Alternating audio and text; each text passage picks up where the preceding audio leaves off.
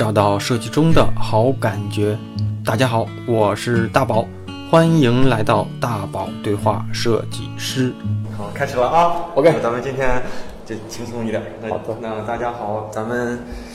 这期的节目啊，在上周停了一周之后，那准时开录，那争取争取给完了，不知道说啥了。我想轻松一点，挺好。嗯，大家好，欢迎来到这一期的大宝对话设计师。那上周世界杯开幕啊，所以这个节目，呃，也停更了一期。停更了一期的还有一个原因就是上周的节目，我觉得挺精彩，但是有可能是世界杯的这种关注点被就是被消耗了，所以那个节目我觉得大家的收听和评论都不如第一，就是小黑哥来的第一期，所以我就想先给世界杯周给放一天，放一周。所以咱们这周接着录。那这周其实，嗯，在节目开始之前，还是像上一期一样啊，我我又准备了几个问题。咱们在节目开始之前呢，我直接在节目里跟小黑哥提问啊。第一个问题是，啊、听友啊，叫听友朋友首席骨头啊，问小黑哥就是设计师有前途吗？就是钱就是金钱的钱，一直对经济问题很纠结啊，一直静不下来心去投入到设计里面去。嗯嗯那你那那你来回答一下。嗯，好，呃，各位各位各位听友，呃，大家好，呃，我陆续和大宝也录过两期节目了，我觉得每次录还挺忐忑的，就是担心我的一些东西可能大家就是接受起来，或者是在听起来可能没有那么的对大家有用，但是我觉得只要大家能够听到的话，我觉得希望大家可以呃可以有时间可以思考一下，就是呃刚才那个叫什么首席骨头首席骨头他的提问，呃，我觉得设计师到底有没有前途？嗯、我觉得就是这个，我一开始我刚毕业的时候，我有这样一个疑问，就是说我那时候我面临我有我有几个选择，那第一个是要去做销售，那还有一个是要去做产品的工作，还有一个要做设设计师，那还有一个工工作是做大学老师。我曾经就是给自己做过这四个规划的一个导向，就是比如说我如果做销售的话，那我可能会很有钱，因为我觉得我的我的那个去理解他人的需求，去说服他人的能力还是有的，所以我觉得我会很有钱。但是我内心我割舍不掉我对设计的这份热爱。我觉得我从初中开始学美术，一直到现在做这个设计相关的工作，我觉得这份这份那个热情已经在我的骨子里了，我我觉得离不开。所以当时如果让我选择销售的工作的话，后来我给自己规划是说，我可以那会成为这个销售中最懂艺术的一个人。所以我想就是，呃，把这个就是这个艺术或设计不要丢掉，然后去做做成这个所谓的非常好的一个销售的这样一个人人才。那如果是要去做这个呃产品工作、产品的工作的话，我觉得嗯正和正正好是应了我那个做设计师的这种这种心，就是那种需需求吧。就是因为为什么选择做设计师，应该是很多设计师应该有想过，也没有想过。其实我们当初为什么懵懵懂懂的选择了设计师这个行业，是因为其实我们内心里是想，真正的动机其实并不是要去赚钱，可能你是想去创造一个新的东西。嗯嗯对，不管是这个东西有多大，不管这个东西是软件的、虚拟的，还是所谓的工业设计产品，或者是我们的一一份事业，都是希望能够就是有这这个这个 idea 这个念头在我们手里能够变成现实，有这样一种冲动。所以，所以这是我觉得这应该是很多设计师应该去就一开始选择设计行业去做的这样去做决定的这样一个依据。所以，嗯，就要看你怎么去想了。如果你觉得赚钱是你的第一的一个目标，那其实可能做设计师可能会比较慢，可能要比你去卖个楼，你去你去你去那些宝马呀、奥迪呀、奔驰那四 S 店去卖卖车。我觉得这个这个卖车的话，卖这些豪车，一个月你卖的好，可以有十几万的收入。因为我有朋友做这样的那个工作，他的真的是一也一个月收入真的十几万，我他最多的时候可以赚到二十多万一一个月收入，对。但是如果你的就是如果你的赚钱的这样念头不是这么强烈，但是你又非常热爱创造的话，我觉得呃你可以坚持再坚持一段时间，坚持个呃一年、两年、三年、五年，到最后的时候，其实最终我们比如说到了五十岁的时候，或者是四十岁的时候，我不知道这个首席骨头啃骨头师的朋友，你你 你是多大哈？但是随着你这工作的积累，你的气质是不一样的。比如说，我们现在很多设计师的生活方式和表和表述和他的所有的言行和其他行业的人是不一样的。那这种不一样，这种个性独特性，就是我们的财富。嗯，对。然后，其实很多人，我相信很多人是前半段人生和后半段人生的。很多人前半段可能非常好，非常富有，非常的风光，呃，但是很多人是在后面的发力的。也许其实到了我们积累的某一点的时候，那你的这个财富的收入，包括你的名声，你的那种精神的内在的那种丰富性就会起来了。所以你自己可以想象一下，你到底想要去呃得到什么？对，这是你要去问自己的。嗯，现在呢，我们在公司里面有这样一个呃，就是正念课，正念课呢就会有一个环节是。就让大家去找寻自我的这样一个一个环节，这一次我们已经开过两次课了，就是每一次都会有很多人去通过一些方式去了解自己的内在的价值观、内在的就是价值体系、信念体系，还有他希望自己在三年、五年、十年，或者是六十岁、七十岁、八十岁的时候，他希望过一个什么样的什么样的理想的生活，什么样理想的一个事业。通过这些环节，我发现。昨天是周四是吧？嗯，对，有个设计师跟我说：“哎，那个小黑哥，我觉得通过这个课程，我又找到了很多自己之前缺失掉的或已经没有的，然后现在又在我的脑海里开始有些模糊印象开始浮现了。”对，他说是一个非常好的一个疗愈的找找到自我的一个一个一个行为或者一个课程，他非常受益。对，所以还是要找到你内在的你最渴望做的事情。对这个东西，嗯，可能我的感觉啊，就是。哪怕说这个东西在金钱价值上衡量没有那么贵，但是它可能对你来说有，可能比比钱还还重要吧啊！再就是我我觉得你说设计师有没有前途，你得有一个自己的比照，什么是你认为的有前途啊？那你说呃这种上市公司的老总，那马化腾那种也叫有前途，那那种大的设计师跟人家比可能也不行，但那个也在我们看来可能也是有有前途，所以自己得有一个对照，要不然。就是没有对比，你可能就不知道你现在所处的位置是有前途还是没前途，是不是？也可能你认为我这样的就有前途，但我我认为我这样还是穷人，是不是？我认为小黑哥这样的是有前途，所以所以不一样可能哈。对对对。好，那第二个问题啊，第二个问题叫 zero 林啊，就是零零啊。嗯。他说想知道如何做好管理工作，和下属发生冲突的时候怎么办？嗯。就这种问题。也挺犀利的，你有没有？其实挺好回答，正念一下就好了。那 那你有没有想过，就是如果大部分人都不知道，就是或者是没有没有正念的这种经历和学习学习过程啊，嗯嗯，就是他的意见跟下属不合的时候，嗯，或者发火。好，那那我那我试着回答一下。其实，呃，作为管理者，作为领导者，有两大基本的必备的能力是要求具备的。我之前应该第一次说过。第一个就是找方向的能力，就是去找到这个业务的方向，找到这个团队发展的方向，这是第一个。第二个是同理心，你必须的去换位思考，去站在对方角度去思考，尤其是你团队成员、你的下属。就是我们很多时候可能就是因为沟通沟通表达不畅，导致双方会有一些误解，或者是我们看问题的角度过于单一，或者是你当下。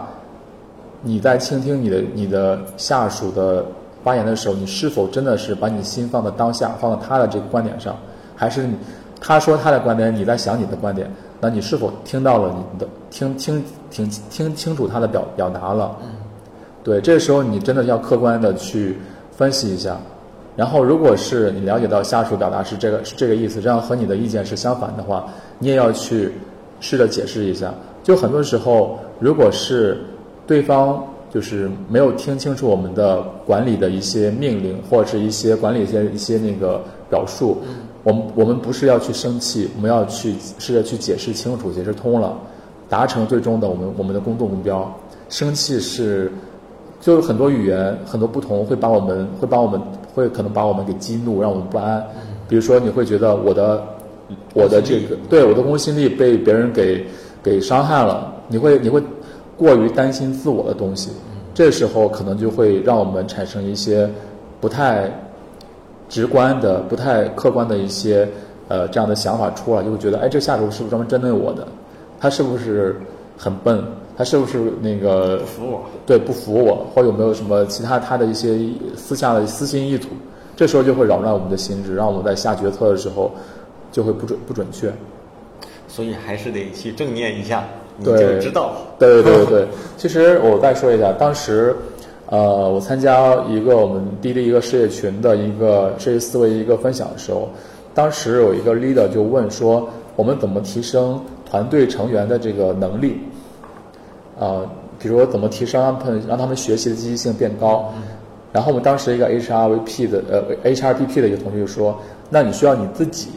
先要把自己的能力提升，把你的这个天花板给升高，让其他同学能够跟着你往前走，让让其他同学看到你在学习，不断的持续的自我提升。对，还是其实一个团队、一个公司的问题，还是管理者自身的问题。嗯，我这样说好像有点得罪了那个听友。应该没有。他，我相信应该是他应该听到，我觉得应该是对自己真正有帮助的一些内容吧。其实我我我我我来理解啊，我作为一个听众，嗯，首先就是自己得开放一些啊，啊是的什么样的这种什么样的这种话语可能。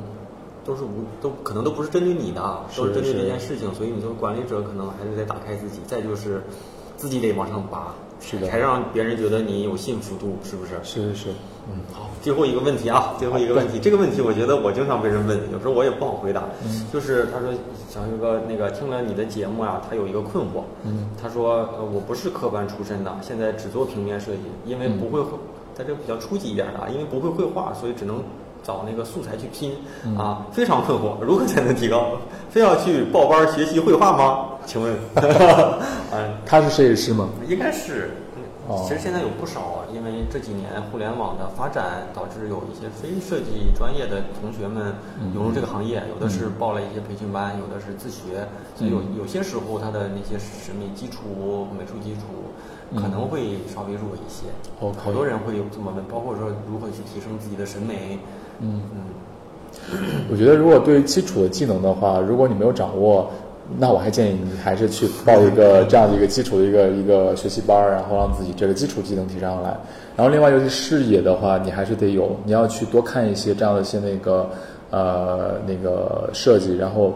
把你的这个审美提升到这个设计的这个这个水平上来。然后其实视野对每一个人来说都非常重要的，很多其实很多那个，其实很多现在很多学校里面都要求我们第一时间要去，比如说要多看一些东西，包括要你要去看一些相关历史的，比如说美术史、设计史，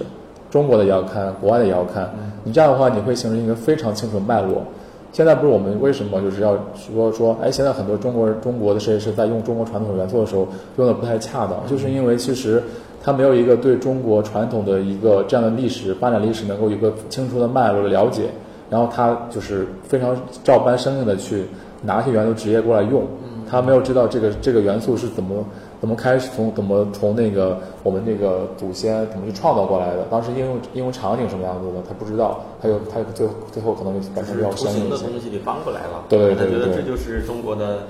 呃，那个传统传统是的是的传统的东西啊。对对对，嗯，好，那咱们开始今天的好嗯今天的主题啊，那这三个问题希望说能够帮助到大家。然后，嗯，如果大家有什么再有感兴趣的问题，欢迎再留言，咱们在未来的节目里面再再去跟小黑哥聊啊。那今天其实也也也不用做什么预告，就是我们在这十来分钟的聊天里面也说了无数次的这个正念。那我先说到正念，我先说一个，就是嗯。小黑哥的正念课在公司大推了几次，两三次最起码有，然后反正各种原因我都错过了。我这我这个人，有有些时候总觉得透过这个我可能会看个直播，呃，那个看看那个录播什么的啊，但有些我又找不着。嗯然后反正各种原因，但是这次正好有一个相当于面对面的一个咨询的过程。那我理解的正念。有个小伙伴在留言说：“哎，说大宝哥，你这个节目里什么什么说的是什么？是正见吗？”他说正见哦，证件也是，也可以叫证件，啊是吗？也可以叫正静观。都可以。啊，但是他我觉得他好像听成证件照那个证件，哦，正所以念啊、所以咱们在这里说一个正念，正就是正念正方形的正，念就是念头的念。应该我的理解啊，就是比较浅薄一点。我我我之前觉得正念，呃，有百分之七八十是类似于冥想的那么一部分，可能就是让自己的心能够放静下来，嗯啊，然后让自己的注意力能够集中，让自己能够快速的、有效的去休息和专注的投入到某个工作里。但我觉得当时我的理解是一个技术层面的东西，比如说跑步一样，我觉得正念是不是像跑步一样，把某根神经练得比较强大之后，你就能一秒钟进入到下一个。但我的这是我对正念的一个比较浅显的，可能有一部分其实是对的对吧？但是我但是我我做过几次冥想，啊。但是我自己做不到那种特别，就是自己就能做，就是马上就能进去。我得放着那个有人提示你、哦啊，你想象当中这里有干什么了？什么有夕阳晒到你的腿上？什么你要放松？哦你们肌肉有点像瑜伽里的一部分。嗯嗯所以我当时就觉得正念是不是可能大八成是这样的？但是我我感觉，当我看到小黑给我提供的资料之后，发现，嗯。是一门学科，甚至说挺深的，导致嗯。我不知道该问你问那你问问你什么问题，所以我我说我就当一个小白，就我把我自己不清楚的，嗯。然后小黑哥如果觉得在这个期间里可以拓展的，可以给大家分享的，那也可以直接就拓展出来啊。嗯。首首先就是那个正念是个啥？那我先跟大家介绍一下这个正念在滴滴的发展吧。嗯。其实那个，嗯，在滴滴整个公司里面，就是从这个公司的高层，就是一级管理者，一直到所有的同学，都在其实在尝试在接触这个证件这个事情。然后我呢，作为这个就是我们公司的认证的证件老师，也在呃设计体系，包括在那个那个快捷的那个大区，做过几次工作坊，就是一般的工作坊是一天的那个时间。我上最近的一次，最近一次应该是就是去呃昨天的周四，是一个半小时的一个这样一个课程。那最大一个课呢，还是上上个月的时候去杭州，去呃给那个快捷区域做了一次这样一个工作坊，一天的工作坊。就是其实在，在内部呢，就是公司为什么引导大家去做这个事情，就是希望能够大家能够在多任务处理的的情况下，就是因为多任务处理的时候，容易让我们的力量就是消耗的很快嘛，而且会容易产生这个焦虑和压力，所以希望能够通过正念这个事情，能让你能够马上专注下来去做一件事情，而而且呢，正念这个事情并不只是说，呃，最终呢，并不是说让你专注于自己，其实还是让你产生同理心去关注他人。比如说，当你在和他和他人发生这种沟通的时候，你要去用你的这个当下的那个精神是去全神贯注去听对方在讲什么。很多时候，其实我们很少，我们比如说一分钟的讲话，我可能我们可能只听了十秒钟，其他的五十秒都是在想自己的事情。所以刚才为什么那个 Zero 那个听友他说自己被下属激激怒到了，就是就是可能我们在和对方沟通的时候，我们在想自己的事情，对方在讲他的事情，就导致这个沟通不畅。嗯。对，所以正念的就希望就是呃通过一些这样的练习，能够能够让你就是没有任何评判的，能够带着这种好奇心，然后呃保持一颗善意，嗯然后去对自己的这个当下的你当下的这个呃身体，还有内心，还有周围的环境，然后所发生的一切去保持觉察。嗯，其实就是让自己嗯放空一些，然后其实更敏锐的能够洞察到身边的。是的，是的，因为很多时候我们在过去的成长经历里面，可能有由于一些伤害，我们可能把自己包裹的太太严格，为为了保护自己，就把自己内心包裹起来，变得比较坚硬一些。就这样的话，当然我们自己内心不会特别受伤害，但是我们在对外界的一些捕捉就会变得比较麻木一些。我就举个例子，呃，上个月去杭州去做这个正念工作坊的时候，呃，我们第一个环节叫正正念倾听，比如说，你你是在对方两分钟时间，对方在讲话的时候，你你什么都不要说，你就只听就好了。嗯然后我们有一个有一个同事就哭了，那个他在倾诉的时候，他自己哭了，是因为他特别感动，是因为对方在他说话的时候没有他没有插一句话。然后因为他的生活模式是他在她在她的生活里面，她和她老公在对话的时候，她老公一直在一直在要要么就插就一要么就打扰他说话，要么就不听他。不专注听。拿手机看自己的手机，结果他说半天，对方没有听清楚，还要说哎你在说什么？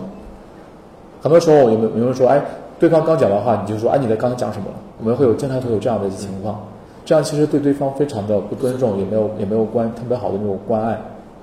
所以就是说，我们希望保持这样一种很好的沟通，很好的这样觉察对自己。对，其实这是一个这样一个一个定义。其实我觉得是不是可以通过正念，对有一些并不重要的东西能够看得淡一点儿。对对，可能我们之前觉得不太重要的东西，其实应该捡起来。有些东西其实很细的东西，其实也挺也挺重要的。人与人之间的这种嗯，无论是信息啊，还是为人处事，是的是的其实我讲一个小细节啊 OK 就是咱俩第一次开始录的时候，就是我觉得你是除我之外见到的第二个人是这样的，什么呢？而且你比我还绝，就是嗯，我说你问我这节目后期能在哪听？我说网易云音乐呀，你说你没有；我说喜马拉雅呀，你说你也没有。我我我手机里没有任何新闻客户端，没有任何游戏，我就觉得我的手机已经没什么好玩的了啊。但是我一看你的更绝。其实是不是有时候你觉得，我不知道是不是因为正念的一些行为导致你有些东西，别人可能觉得有有些时候我们都有一个这种知识焦虑啊、哦他会觉得我操，我每天不看我就觉得我会落后了多少多少。嗯但是其实你你看了也不见得你会进步，是反而可能会让你就牺牲了很多时间或者专注的时间。是的，而且这理论不一定是正确的。啊、对对对对，就像我今天，我之前就把朋友圈关了嘛，所以，呃，最近微信不又升级，然后我就发现关掉之后，别人可能也不会有影响，所以我又我也关掉。我觉得，嗯知道我身边的朋友有一些什么事情是好，但是你不知道也没什么影响吧，好像，嗯所以我我基本上也是这样的。那是的，就那是嗯，那我 是的，就是我觉得太多无谓的干扰的因素，我们不要去关注就好了。嗯另外就是呃，包括我们手机中的，我回家我一般是不不会看手机的，我把、哦我就把手机扔在所以我经常晚上发，你都不怎么回，就是过过了好久啊。所以经常会有会有会有朋友会说，哎，你你那个小黑发回回信息是非常慢的。对对对有的时候，有的时候他我可能会隔半天或一天才能回一次，因为我很少会真的会关注那些信息。如果因为我是认为，如果他真的非常的重要的，他肯定会打电话给我的，或或者或者是给我拨这个微信语音给我的。一般情况下我就不会去做了。另外就是。我家里的时候，我尽量就扔掉一些不太用的东西，就是尽量不要把一些东西摆出来。这样的话，你回家本来你是要学习的，你要工作，结果你看到那些无谓的元素，不要去买一些太多的花儿呀，或者是什么闲杂东西摆在桌子上，都是一些干扰源。对你都要收起来，都是干扰源，都要收起来，尽量就是化繁为简。嗯，对，另外一个点就是，呃，那个所谓的我们古语叫敬天爱人嘛，就是要尊重这个客观自然，自然的客观规律。然后，但是你要对你要先注重这个人的关系，就是说刚才你说的什么是重要的，那我觉得就是我们人的关系是非常重要的。你只有在团队里面做管理，然后在团队团队里面做工作，你这些关系维持不好的话，你没办法去推进。嗯，包括你在开会的时候，你的一人一言一行，大别人都会看到的。所以怎么让别人觉得你的这个表现是言行一致的？比如说，你能够给自己树立起一个个人很好的个人品牌，那别人在以后工作中第一时间会想到，哦，原来这这个人是非常正向的，那我们愿意跟他合作。这个非常非常重要，这个是口碑啊，这也是个口碑。是那我再问了啊，咱们再回归到正念这个话题上。其实我大概当时看的时候，咱们这个给我的这个资料里面啊，就是就包括咱们在这里再说一下，就是这个世界上啊有多有是不是就是有是不是有很多名人也在做对。啊？对，我觉得 很好 对这个我觉得这个问题可以给大家那个，因为好我不知道原来这些人也在做，是的就我都，所以我觉得这个事儿也可以跟大家分享分享。好，呃，我觉得那，我就举三个例子吧。这三个例子，我觉得大家应该会第一个人会比较熟，就是就是乔布斯。乔布斯，嗯，对，呃，乔布斯他就是他很早的时候就接触了这个禅的这种理念了。他好像是去过那个泰国、越南印啊，印度对他他在印度住了好长时间，然后又去了在日日本又又认识了一个呃一个这样的高僧还是这样一个禅师，嗯然后向他去学习这些东西，然后就说，嗯，他他整个乔布斯家里呢，应该大家看过他的自传，就是他有一个房间里面是只有一个叫叫什么灯，是落地灯，叫叫什么牌子的，叫呃 Tiffany 的那个，对 Tiffany 那个那个非常贵，我查一下，这应该是好几万吧那个灯，然后他他坐在那儿去看书，然后他就他就可能通过这样一个环境就免除很多干扰。另外，他通过这种对禅的、对这个正见的这样一些练习，就是他开始在思考这个他的个体生命和这个众生之间的关系。他已经他他已经悟出一些这样的一些那个一些一些禅意了，已经，就是说他的那个心和外在的物是已经同为一体了。对，然后他对他自己的这个本性啊、心智啊，呃，还有一些真理，他能够特别容易去洞察，能够他通过这种对呃微观的一些掌握，然后开始对洞见这个宏观一些一些层面的东西。所以就是他说嘛，就是那个呃，乔布斯通过对这些事情洞洞见洞察呢，他他了解消费者需要什么，就是就是说他通过直觉去判断这个事情是对的而或者错的，不是说通过这个各种调研。调研啊对对，所以他有一他经常在公司说，你不要去，我们不要去相信那些那些调研的结果，我们要靠靠自己的直觉去到底去理解这个消费者背后他到底想要什么，他们他们想要的东西是什么样的，而不是说他通过一个调研问卷问出来啊，他他需要这样一个这样一个手机，像需要这样一个一个什么东西。对，而且我之前看过有关的报道啊，说乔布斯在很多，就是在好像在所有的重大决策之前都会自己封闭，哎、就是就是哦冥想四十分钟哦、啊，然后他说，然后做所有的重大决策都会这么做，对。然后包括说，我记得比尔盖茨不是每年有一个一周还是两周的封闭嗯。闭关，那个时时间他什么都不做，嗯。除了看书和冥想就和休息，不管公司事儿。我嗯不知道这些人为什么都会这么干，但是确实是有很多人都这么干。嗯。啊，因为就说通过正念的练习的话，我们能够让自己的心就真的是放松下来、平和下来，而且真的是能够稳定下来。因为很多时候我们做的任何事情，很多做的任何决策，可能就受很多的影响干，就是因素干扰，我们做的判断是不准确的。对这一点是让我们，比如说我们特别在被激动的情况下，被下属、被被被其他合作伙伴击中的情况下，做的任何的说的任何一句话，做的任何一个行为，都是不理智、不客观的，都会给这个合作伙伴给这个事情产生很大的埋下一个很大的一个风险。对。另外又是还有两个人啊，我举一下，就是呃微软的还是微软的现在现在的 CEO 叫纳纳德拉，他他会在整个公司内部推行这种呃正念的禅修这样一些那个练习，他会通过他希望大家还是把内心呢变得就是柔软起来，他希望大家唤起大家同理心，就真的是什么是用户是想要的，而不是说偏偏关注这种业务的导向。很多其实现在很多企业都是叫以业务为导向，或者是以公司价值观为导向的产品思维，就是哎公司说什么，公司的政治政治叫政治正确，对正 就是所谓大家都很都包括今天下午那个我听读读书会嘛，读书会有一个设计师分享叫退步集，陈丹青写的那个，陈丹青他有很多的文章都关于一切与政治有有关什么，他他在批判这个政治文化、政治艺术，对，所以那最后导致我们所有的这种产品啊，所有的设计都是违背这个用户的心理的。对，另外就是另外一个人的例子就是，应该大家非常熟，就是费尔杰克逊，就是 NBA 那个教练。那个禅禅师啊，对，禅师，哎，对，为什么？是因为这个原因吗？是是的，禅师嘛，是是对，啊，他曾经带领球队获得十三次 NBA 总冠军。啊啊，对对对对，啊，是是因为这个原因，是的这个就是就就就是这么多年的修炼，是才最后对，而且他带着啊他会带着球队去一起去练习这个。啊，对，嗯，这个还对上了是。啊，好，另外就是今天我看了一个展展出，就是工业设计那个鼻祖叫迪特拉姆斯，啊他也是对这个禅的东西特别的特别的就向往。他他不是 less but better 嘛，就这样一个理念，其实就是来自于这种对禅的这样一些理解，升升华成他自己的设计哲学。好，那那我再问了啊。OK 那个就比如说，你觉得设计师如果进行这方面的练习跟修炼啊，嗯最大的收益在工作上，在生活上有什么表现或者体现？嗯你就可以说你自己就行，因为你就是叫什么健身的，直接就是一个嗯嗯，刚刚你问我嘛，就是说，呃，就是练习正念对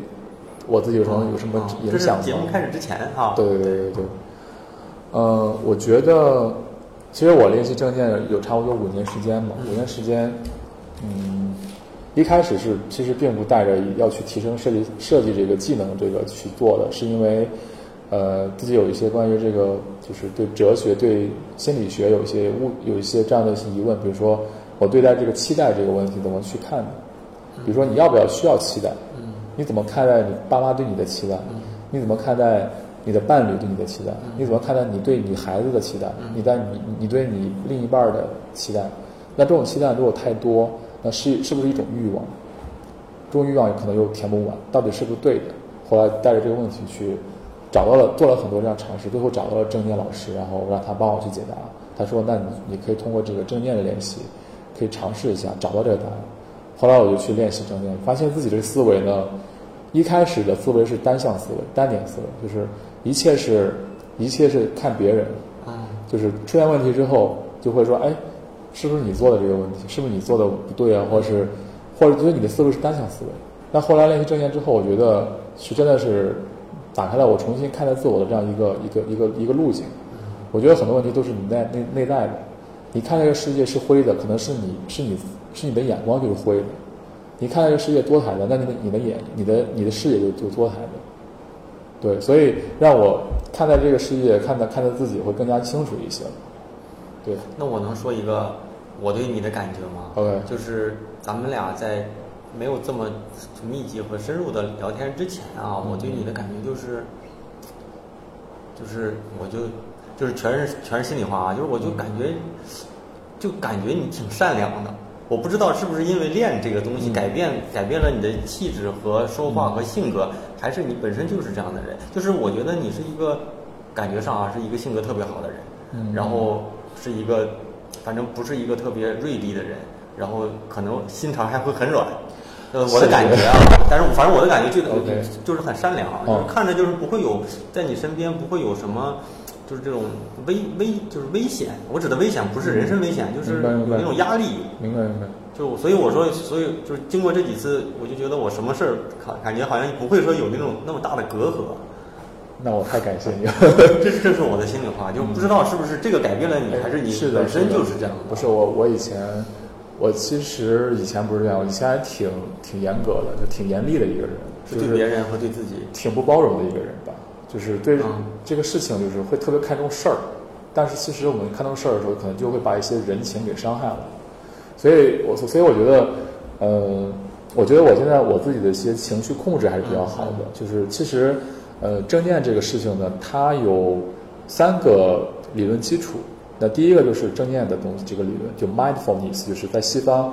是用 mindfulness，但在中国呢，其实它是翻译成来应该是念字，它没有带正，但是因为便于这个传播和便于去、去去去教育，所以就加了个正字，什么正念呀、正见啊，类似这样的。嗯然后另外一个是那个理论基础是情商，嗯对，然后就是我们其实，在很多时候，就是因为我们和他人的这种这种链链接给变弱了或者中断了，导致我们对自己的关注变提升了，有的时候太自我了，然后对他人关心少了，这是一种情商的一种表现。另外又是神经科学、神经脑科学，现在神经脑科学的一个理论基础，就是其实你在练习正念的时候呢，会让你的大脑皮层发生一些改变，真的是会对你大大脑皮层发生一些改变，包括一些神经神经元组织啊之类的，它会让你的就是压力值变小，就产生压力的那个那块东西那种机制变变弱，嗯。对，它会让你的大脑更加健康。哦，对。其实就是还是本身练这个，其实改变了你一些性格。是我现在很少被激怒，就是我在我在重新正确的看待自己，就是当然你每我们每个人都会有很多的一些，比如说看待这个世界的一些观点，或者是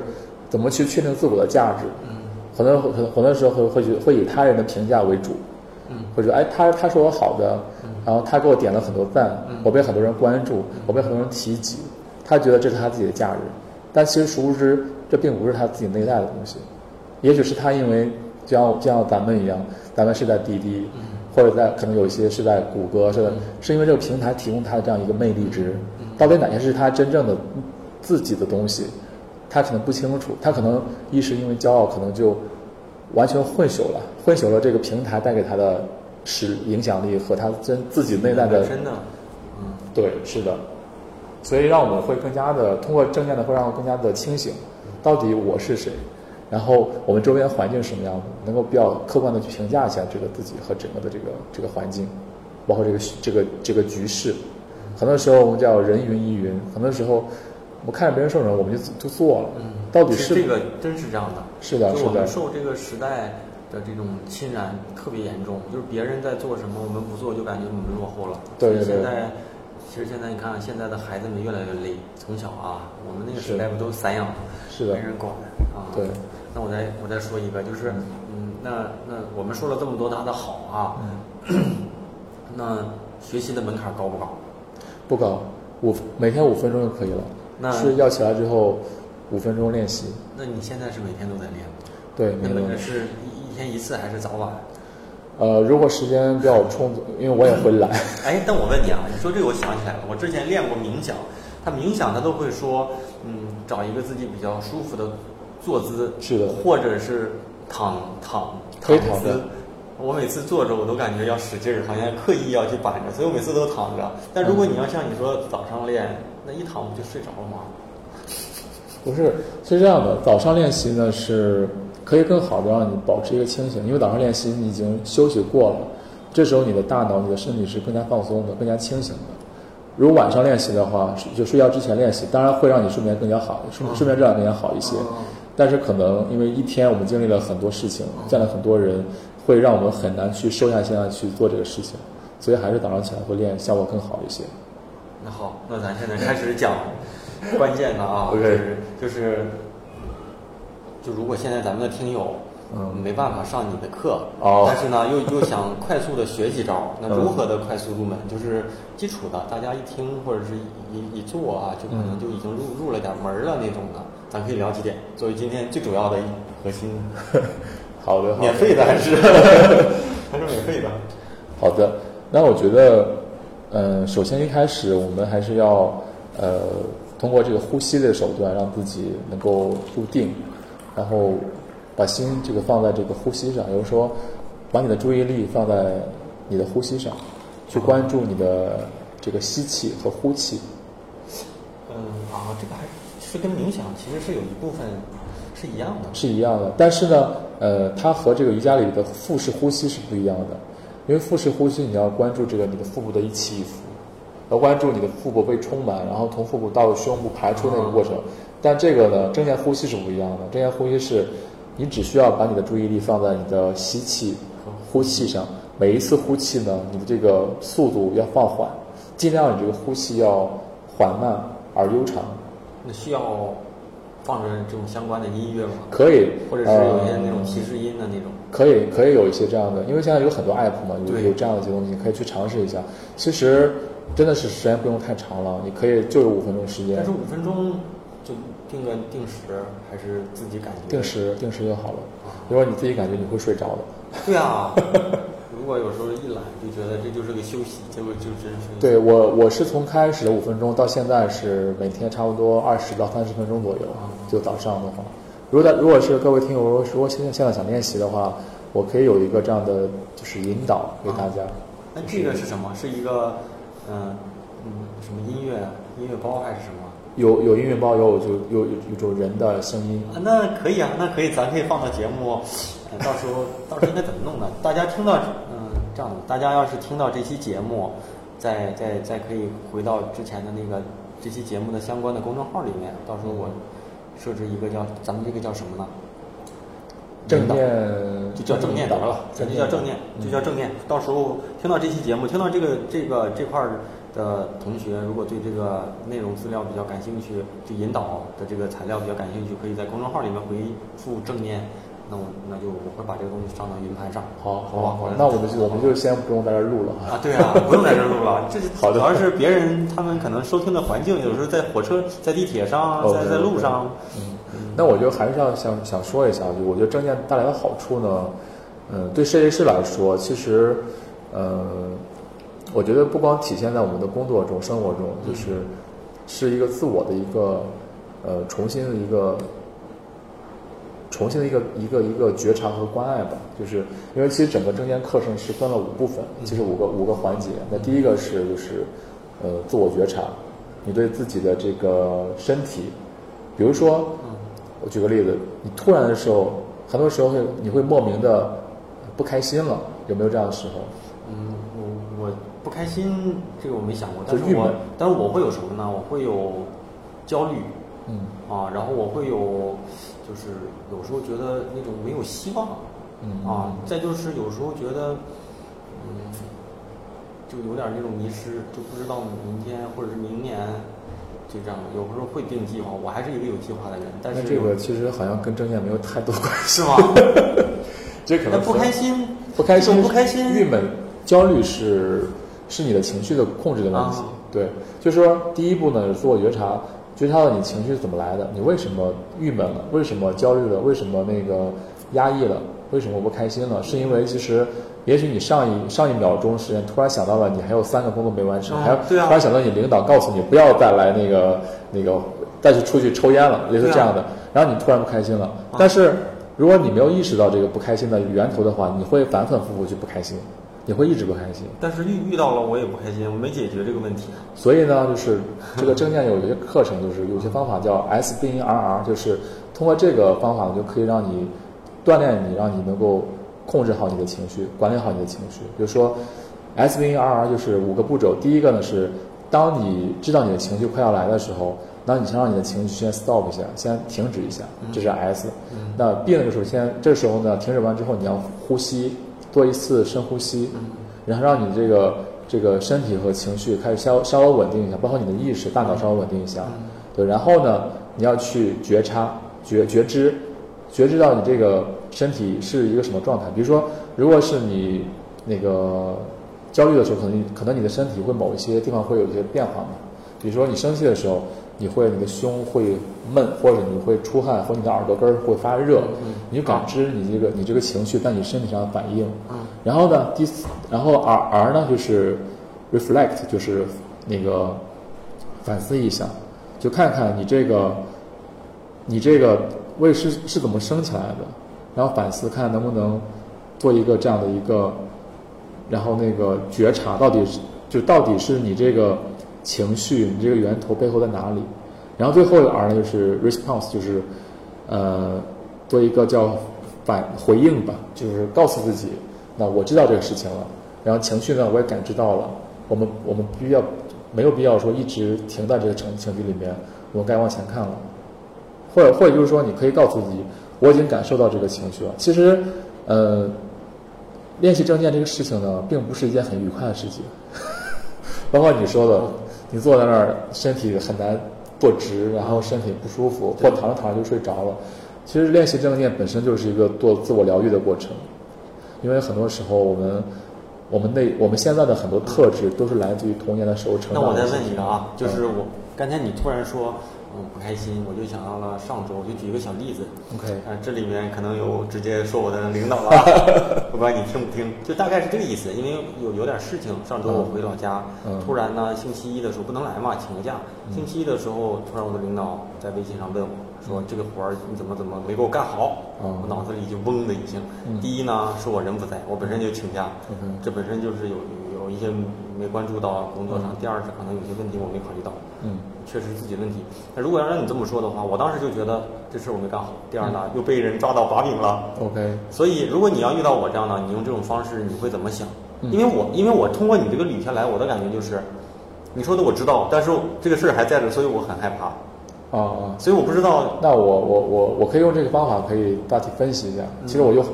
就当做我我成为你了，成为当当时的你了。其实你可以利用这方法去反反反复回到你当当时的情境里面去去解决掉的。比如说，当时我是你的话，我我我收到这条微信，我觉得哎，说你干的不好，这时候我可能会有些恐惧，那恐惧是一种情绪嘛，嗯，恐惧情绪来了之后，这时候你可能会有一些你的你应该感知到了，其实你内心一缩，就挺怕的，就挺怕的对对就觉得对这事儿确实是被抓到了，是的是的这种感觉，是 OK，这时候对，这时候你先把你这个怕先收一收，这个嗯恐惧先让它先停停在那里，不要让它继续发作了，不要让它爆发啊，我很怕的，就这样的。然后呢，你开始呼吸，就做一个深呼吸，注意呼吸的时候一定要缓慢一下，嗯然后尽量让你的大脑、让你的内心变得平静下来。嗯然后呢，第三个就是觉知，觉知到去去观察你的身体。当时你怕了吗？怕了，你去看看你到底哪心跳，当时我记得心跳当时特别心跳，然后可能大脑可能会有点晕，类似这样的，包括可能你的腿发会发软，嗯，可能可能每个人是不一样的啊不一样的，不不一样的。我当时就是心里嗡嗡嗡嗡，脑子嗡嗡的，对。对，然后第四步叫 reflect 反思，嗯。到底这个事情，你去反思一下这个来龙去脉，比如说，哎，呃，你的领导那个那个说你这干的不好，然后呢，然后你去你去反思啊，原来是我这个工作啊，我我上周已经提交了，那他说我干的不好，那现在呢，我收到这样一个指责了，那收到这指责之后呢，我现我现在在不在北京，我现在比如说我在外面，我也不可能赶回来来来解决了，嗯。那我可以告诉自己，就是，哦，你就找到原因原因了嘛？啊，原来是我上周那个 C，那就是第三个工作那个交给他是出现这个，被领导批评了，是这个，哦，原来是这样一个事情，你反思到了这个问题了，然后 response 就反反应就回应一下这个这个事情，就说我现在因为不在北京，那这个事情我现在也解决不了，那可以等我回北京的时候，我向领导去解释一下，然后再把这个事情再如果能优化再优化，如果优化不了，我跟他说一下，以后不会再再做的不好了，我要做的更好一些，这个事情就算解决了。就当下这个事情你解决，你不会再去想，而且不要再去再去想这个事情了。就是如果确实是眼前避免不了又解决不了，嗯，我理解是不是就是先放下，是的然后找合适的契机把这是的事再给追回来？对，是的，就是有两种情况是我们要面对，一个是一个是一个一种事情是这个事情我们可以马上处理掉的，嗯那你就去处理它，然后放下它，嗯这是一种。第二个是这个事情我们解决不了的，就是面对它，接受它就好了，接受它，不要去抵抗。嗯包括这种指责，包括这个事情就做的不好，你不要去觉得哦是他错怪我了，是他，你就全盘接受就好了。对，我当时是，嗯当时我想辩解，脑子里一万个草泥马，你知道吗？这样的然后我当时我是想解决，但是在微信上我就担心这语气什么的。后来对对对我当时想辩解，后来想，我觉得这事不能辩解。或者你就当时打个电话给给你领导嗯解释一下就好了。嗯，就是当我们被别人指责的时候，你的大脑的杏仁核会被激起，嗯它会激起你的保护的那种机制嗯，就要么你就逃跑，要么你就敌对，要么你就瘫在那儿。啊，这是三种原从我们的祖先这个遗传下来下来一个三个三种防御机制。对，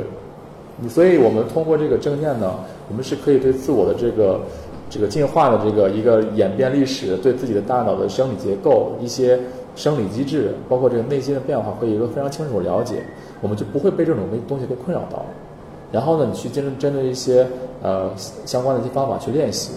就就可以让你就是很快就处理好这些情绪的问题，因为情绪特别影响我们一个人的工作质量和生活质量，尤其是在家里，你和你的爸爸妈妈和你的老婆孩子和你的老公孩子类似这样的，就会产生很多这样一些分歧。那通过通过这个自我觉察、自我管理呢，最后把这个事情做好之后呢，开始做一个自我激励，然后也就是说，去找到自己内在的那个自我是谁，嗯，内在小孩、内在的自我，还有你想要要的是一个什么样的人，一个一个结果，你的理想的是不是就其实有很多的一些一些练习和一些一些门道了啊？是的是的我看到这其实很多他给我的这个有，我之前以为就二三十页，结果结果一百多页，所以我一看这每一个都很深，我都不知道怎么怎么提。对但是呃，那那刚才你说正念的一个快速入门，第一就是专注呼吸，对专注还有没有什么小技巧可以？另外一个是全身扫描，就是从你的脚到你的头，你要去觉察。比如说，如果你你是现在正在坐在板凳上的话，你去你去关注一下你的双脚，呃，和这个地面接触的这种感受。嗯。比如说平踏地板的话，那感受一下你的脚和这个地板接触的感受，另外就是你的脚，如果是你正在穿着袜子、穿鞋，就是感受一下你的脚和这个袜子和鞋接触的感受，感受你的脚的温度，然后感受一下你这个腿和衣物和你的裤子接触的感受，感受一下你腿的这个温度，感受你你的腿的重量，到底你是胖的、瘦的，你是多重啊？你的腿，你这多粗啊？然后关注关通过就是从对你身体的各种细节扫描之后呢，你能够对你自己的身体能够有一个这样觉察。很多人为什么很瘦，或者为什么很胖，就是因为他已经对自己身体麻木了。很多人会一直拼命的吃吃吃，发现吃到最后发现啊自己突然到了 两百斤，这时候他再再再减回去就很难了。对，所以我们要对一定要对自己身体做一个这样的觉知，然后再去做一些控制，哪些东西可吃，哪些东西不可吃。对，就是就是，其实就是，嗯，这个好像我以前做过一些基础的瑜伽，也就休息的时候会说，啊，放松每一个肌肉，感感就感觉一下什么，呃，每一个什么，就这这种的啊，我也不懂这专业的，对对。啊，那这种呢，其实就是，就是可能以前如果没有这种练习，其实根本都可能都就没就完全就是没有这类的观察啊，就是心理上的观察，不是眼睛去看啊，对，那。嗯，那这类就这类练习，还是就是坐着或躺着，就不用具体有什么动作啊。对，可以。都是心理上的。呃，是身体上的，不是心理上的，是用你的身体去感知，就感知应该是对，应该是内心的，就感知到你的身体。对。啊啊，那还有还有吗？除了这两个？呃，就就是就是马上我们都能就，不是那么有专业和那种的。另外另外一个第三个就是观想。观想就是说，呃，如果你这时候你的大脑比较的，就是思绪比较乱的话，你可以想象你是在一片一个湖边，这个湖非常的平静，然后你你在你你后面有一棵大树，然后这个这个大树非常的茂密，你这样坐在这个大树下面，而且这个这个凉风从你的夏天的凉风从你的身边吹过，然后你的脸被这种夏天的凉风吹得特别舒服，然后呢，你坐在。旁边之后，你抓起了一个鹅卵石，观察一下这个鹅卵石啊，圆圆的、白白的，然后滑滑的。这时候你把它投向了的湖中心，这个石头落到湖中心的时候呢，这个湖水呃起了一层涟漪。嗯。然后这个石头开始往湖底落的时候，慢慢的，然后去关你去关注一下这个石这个鹅卵石落下的这种过程。嗯。其中还有这个鱼在这个鹅卵石旁边游来游去。然后经过一片水草，慢慢的对，慢慢的落在这个湖中心。这时候你从湖底，呃，往湖面上看，它是有一层摇曳的这种太阳光的。就是慢慢的，你的视线回到了这湖面上。这时候夏天的这个凉风又吹到了你的你的脸庞，然后你听到了一些大树的叶子在在摇曳，听到有些鸟叫的声音，周边一片安静。对，这是一种观想。你可以特别的很快就可以放松一下，特别舒服。就是让自己对去想象一个特别美好的画面。对，是你觉得你特别美好，比如说你特别喜欢大海，嗯，你特别喜欢这个深山、森林，你特别喜欢这个山顶，都可以观想一下，把自己放在那个情境里面。哦，对，三个三个练习。啊，好好了，这我觉得这这三个是大家一听就知道，而且一听就可以去尝试。是的，是的。然后其实这三个，那你说？如果要是练正念，大概练多久才能慢慢的感觉到这个东西对自己有一些嗯，一些改变？呃，还是看人。就是如果睡眠的话，如果你睡眠质量不太好的话，其实一当天晚上就可以感受到。如果你不能够很快睡眠，通过这个正念呼吸的方法，你就可以很快能够睡着，不会因为不会失眠了。啊。而且你睡你的睡眠质量非常好。现在我的每天的深睡是在差不多是在三个小时左右。还是正常是好是不好？深睡越长越好。我知道一般是平均是在多少？我这也不知道，我我一般我看这个这个记录都是说超超打败了百分之九十以上啊，这样的。啊我以前用小米的那个测试，每天都是两个小时或者一个多小时。我当时一想，我操，睡眠这么差，嗯，我又解决不了，所以我就不测了，我 就我就不管了。但我睡眠特别不好，就我睡眠特别不好。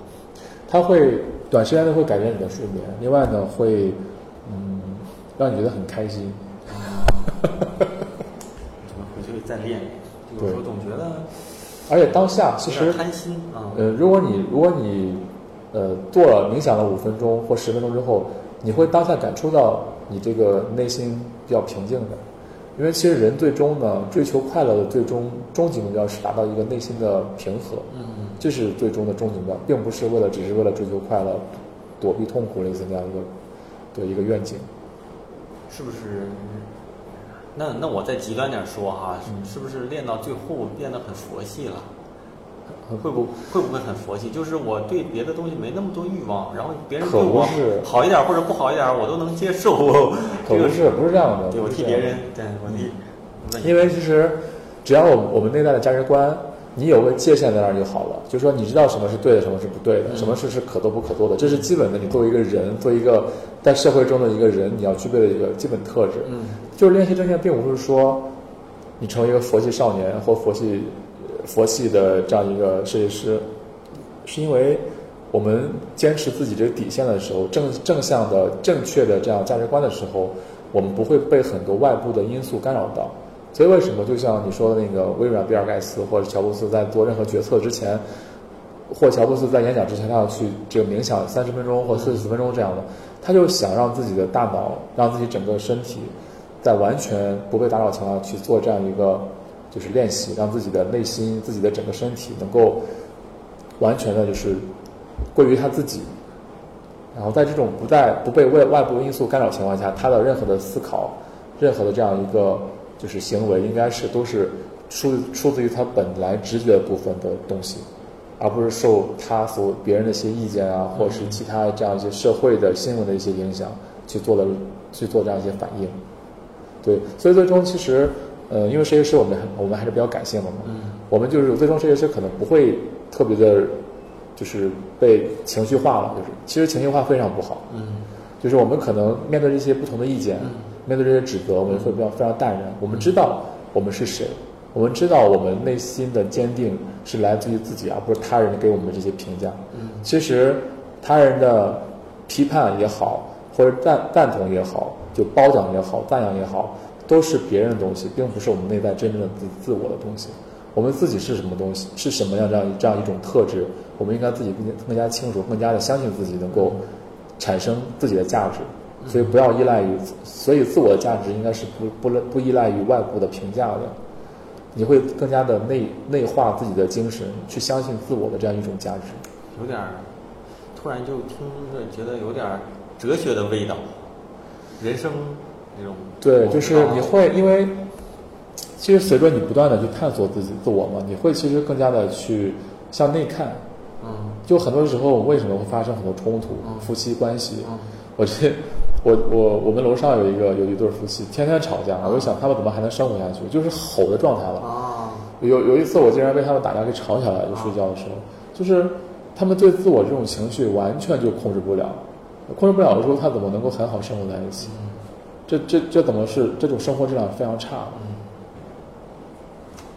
哎，我觉得这里一深入讲下来，挺挺多门道啊。就很多，其实我但是感觉好像就是好入行，但是修炼起来还挺深的，就是感觉入行容易，对就是那种真正的能够悟悟出点儿这种道啊，或者是能能够对自己真正还挺还挺还挺深的哈。对，其实我特别欣慰，是因为我现在有一我周围有一有一群这样的设计师，有一群这样的朋友，就是一起在练练习这个这个修习这个这个正念。包括我上一周那个朋友，就是他也他知道我已经好多年就就是去练习这个东西，但他没有做，为什么？他突然上周开始做了，而且他也觉得他练习完之后，他就是精神状态比以前好很多，他觉得他看待这个世界的感觉也不一样了，他。他现在每天晚上给我打电话说，就是跟我说他今天的练习的这个这个结果呀，他他就是他觉得查阅了很多西美国西方的一些中国以外的一些这样的外文的这样一些关于正念的这个文献之后，他觉得哦，原来这是一个非常深的这样一个科学，并不是说我们所谓的一种精神上的一种或者宗教上的，它不是一个宗教的东西，它就是一个需要去练习，而且这个练习就像你说，它是一种修行。修行是非常苦的，你到底想要成为一个什么样的人？然后你自己去尝试去反反省一下，去内化一下你自己的这个决心。其实每一步每一步练习都很困难，就是当你在成长的时候，每一步都需要去越过很多很多的内在的那种不舒服感觉，你要踏出这个自己的那个舒适圈儿，对，都是这样的。就是，嗯、我最近在和学院的老师在那个对那个成长思维这一点，就是很多发现关于成长性的思维和和一些固化的或者是一些就是排斥性的思维或不开放思维还是有很多区别的。我觉得正成长性思维其实和我们这个正念也是有很大相同的，就是首先一定要开放，不要就是不要说你自己人为的给自己画一画一个圈儿，然后我是这个圈子的人，我是那个圈子的人，我是这个团队的，我是这个势力范围的人，你不要把自己给禁锢死了。而且当你当别人评价你的时候，当别人给你指出一些问题的时候，你不要去抵不要去抵抗，一旦抵抗起来的话，你这个内心这种各种的应激反应就会起来了，你接受不到任何的讯息。别人不不管是有用的，还是伤害你的，还是还是什么的，都被你排斥掉了。所以一定要开放，一定要开放，因为我们其实我们这个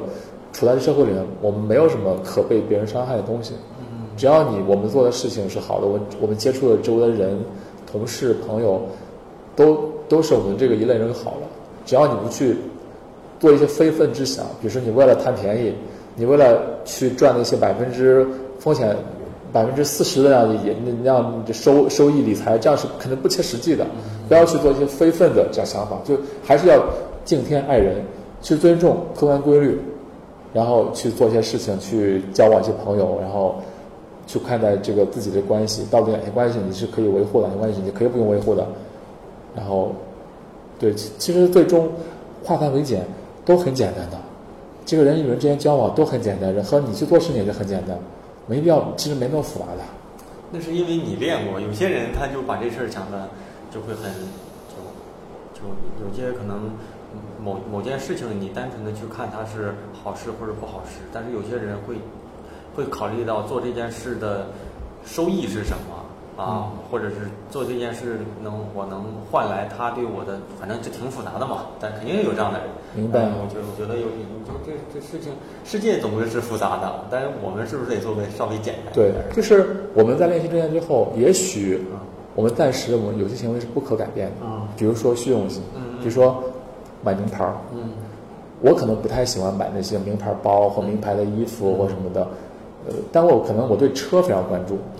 对我会我会我会觉得我我能够我就能够在这个品牌好的情况下，这个性能好的情况，我也要关注一下品牌，啊关注一下车的外观。我当时买车的时候，因为那个车灯特别好看，就买了那个啊买了那个车了。然后比如说，但是你会对自己这个行为有个觉察，而不是说大家都买那个 LV 啊，别人都买 Burberry 啊，别人都买那个迪奥啊，或者类似这样的，你会跟着买了，你没有说对对自己这个虚荣心做一个评，做一个这样的理解。所以，如果你对自己这个东西做一个清楚的一个觉察之后，哦，原来其实这是一个开始，然后你会知道，哦，原来我也可以不用不用买这些东西了。对我，比如说我现在我现在我开始有怎么样，我也我觉得我也不用一定要开那种特别好的车了。我觉得只要这个这个车，然后样子好看，然后这个性能好，出行就好了啊。因为我买一个，比如说我买一个，就像女生，我买一个十万块钱的包，嗯我现在经济状况状况就这样，我买个十万块钱包，改变不不了我目前的经济状况，而且让我经济经济状况更差了。对，而且也没有让我的内心变得更加的阳光，更加的正向。我我开始慢慢更多的向这个虚荣虚荣的这个境界给滑落了。就所有的那种这个这个包的那种虚荣心，都是因为这个社会给它赋予的意义而已。但从你在现在再退回来，你站在清醒的角度你看的时候，这其实就是一个包而已，就是一个包，只是被这个社会赋予了意义，都是用来做这个商品营销的。这时候，如果你清醒一点的话，那你还会还会不会花十万块钱不吃不喝，吃糠咽菜，然后去买一个对五万的？有些人可能就在意这个东西，我买完，其实好多时候是我买完，希望别人看到对评怎么评价你，是，或者是你忍饥挨饿就，会你花了五万块钱去去了一趟南极，然后每天拍着非常漂亮的这个照片的朋友圈炫，有啥用呢？你从南极回来，你还不是要苦，你还不是要去那个继续的去打拼去工作吗？所以你要看你这个行为在当下，你内心是一个反应什么样样子的，你再去看看纠纠纠正一下你这个行为和你这个这个内心的想法。所以是，所以正念我觉得就是一个开始，并并不可能让你可能马上停止掉你这个行为，但是会让你有让你有一个警醒，为你做下一步改变去做一个铺垫。嗯，这个可以，我觉得除了设计师，任何行业啊，好像都是可以是的可以去去练习。其实，嗯我觉得是一个，是不是可以说是一个人的，嗯，价值观，包括说内外的一个内外的一个修炼。是的，是的，啊就是说我们不会但是我我我我我之前做过几次冥想，但是不规律，但是嗯，我一直想坚持下来啊，但是各种原因，反正自己也没做好。但我觉得这事儿完事儿之后，我再做要做的。反正我现在最大的改变是，我现在身上穿衣服就一百来块钱。你还一百来块钱，我这我这五十九，我这优衣库的东西我以前便宜。我就跟你说，我以前一件衬衫都都三千多几千多。我，我现在我现在就改变了，就是就刚我我当时其实其实已经练习正念，但是我们还是没有改变。啊但后来我就就说，当你看淡了这些东西对，当你积累到一定程度之后，发现这东西都是可以，都是你身外之物，你的内心的丰富度是支撑你站在这个世界上的唯一的一个一个基准。哦，我觉得啊，我觉得我今天也是又收又收获了不少。然后我回头我我这两天，呃，第一是我我也会自己再去试试，第二是我把这个这个你给我的这个文件我自己再看看，嗯如果不懂呢，我就再问问你。然后下次再有这种课呢，只要 只要那个时候邀请你来出来，对我就我肯定来，我肯定来。好，那咱们今天。呃说说太多公司里的小小福利，我觉得也不太好啊。咱们今天也也是是一个设计之外的一个一个内容吧。大家希望大家能够对这期内容感兴趣。如果觉得呃真的很感兴趣，又挺想学的，也欢迎在这里面留言。如果我觉得大家这个这方面的一些问题也好啊，一些一些话题也好，有机会我再跟小黑哥聊。咱们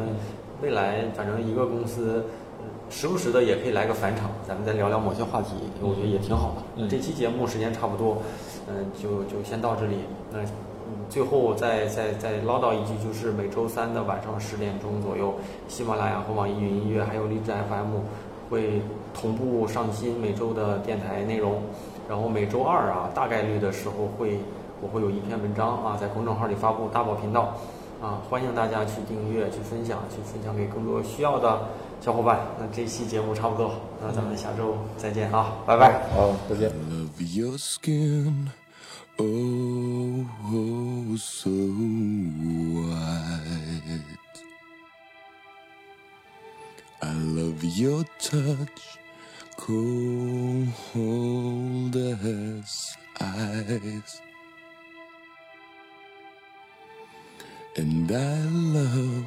every single tear you cry.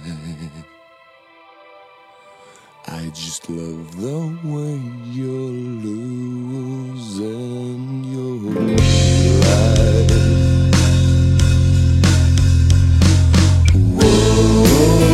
Oh.